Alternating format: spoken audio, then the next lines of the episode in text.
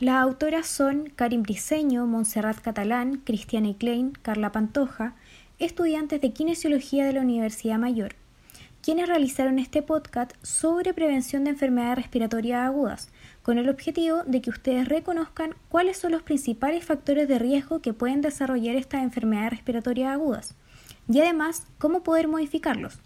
Todo esto con el fin de prevenir estas patologías. Por lo tanto, les presentamos la siguiente historia. Adelante, pasen. Buenos días. Hola, buenos días. Permiso, mi nombre es Carmen y traigo a mi nieto Martín porque lo derivaron acá a kinesiólogo, ya que tiene algunos problemas respiratorios. Buenos días, señora Carmen. Mi nombre es Camila. Yo voy a ser su kinesióloga el día de hoy. Cuénteme un poco, ¿cómo se ha sentido Martín? La verdad es que no muy bien, porque a veces le cuesta respirar y tiene muchos moquitos y en ocasiones le suena el pecho como si estuviera silbando. Además, los últimos días ha estado con fiebre y el cuerpo ardiendo. Y igual me he sentido medio enferma estos días, quizás sea por lo mismo. Entiendo, señora Carmen. Mientras reviso a Martín le voy a hacer unas preguntas ya que tengo que tener todo anotadito después, ¿sí?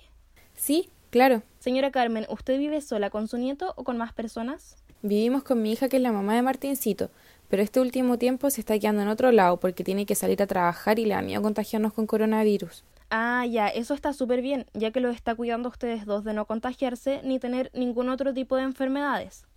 Cuénteme, señora Carmen, ya que ahora estamos en invierno, ¿ustedes cómo se calefaccionan en su casa? Mm, la mayor parte del tiempo nos calefaccionamos con brasero o si no con la cocina leña, que cuando la encendemos aprovechamos para cocinar y secar la ropa. Ah, ok, señora Carmen.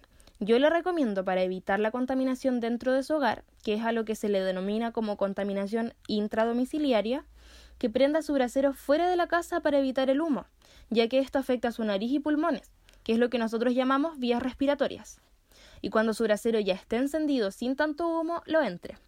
Y bueno, que lo ideal, ojalá hiciera fueguito en su cocina solamente. Ah, ya, perfecto. Además, secar la ropa dentro de la casa no le hace muy bien, pero si no puede hacerlo afuera, podría intentar con dejar secando la ropa en una pieza y cerrar la puerta, y luego ventilar.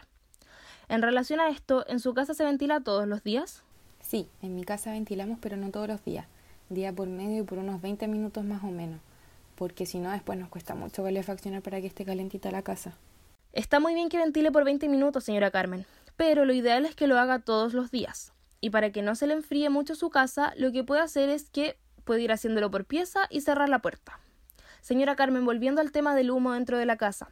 ¿En su casa hay personas fumadoras? ¿Y si es que hay alguien que fuma, lo hace dentro o fuera del hogar? Yo fumo a veces y por el frío lo hago en mi pieza, pero con una ventana abierta para que no entre el humo. Bueno, primero como kinesióloga, mi labor es decir que fumar hace muy mal para la salud, y sobre todo si fuma dentro de su hogar, y más si vive con Martín. Por eso le recomiendo que si lo va a hacer, si va a fumar, lo mejor es que sea fuera de su casita y cada vez que lo haga, cuando entre, Intente cambiarse de ropa y lavarse las manos y la cara, si es que puede. Lo ideal sería que luego de cada vez que fumara se diera una ducha, pero de igual manera puede realizar lo que le dije anteriormente. Bueno, y estos son los mismos cuidados que uno debe tener ahora por la pandemia para evitar contagiarse. Retomando lo del humo, esto que le mencioné es súper importante ya que las partículas del humo quedan en la ropa y le hacen mal tanto a usted como a quienes la rodean. Ahora, lo mejor que puede hacer es dejar de fumar, ya que como me contó, usted igual presenta síntomas respiratorios. Señora Carmen, ¿usted y Martín se vacunaron este año contra la influenza? Sí, los dos nos vacunamos contra la influenza este año. Qué bueno, señora Carmen. Es súper bueno tener su calendario de vacunas al día, el suyo y el de su nieto. Es importante saber que la vacuna contra la influenza se tiene que poner todos los años.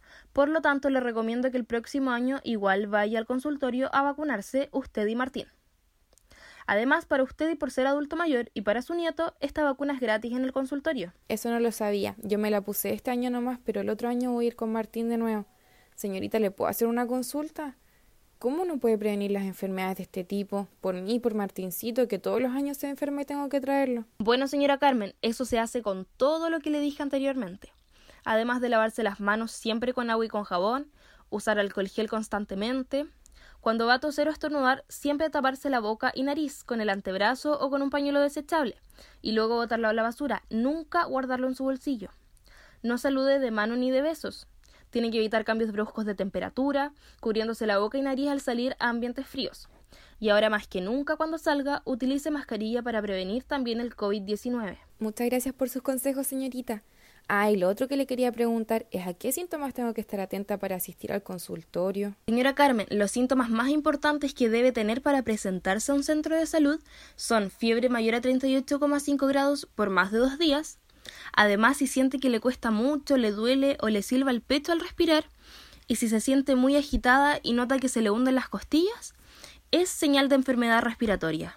Ah, entiendo. Voy a estar atenta por si mi nieto y yo tenemos alguno de estos síntomas. Muy bien, señora Carmen. Bueno, ya estamos listos con Martín.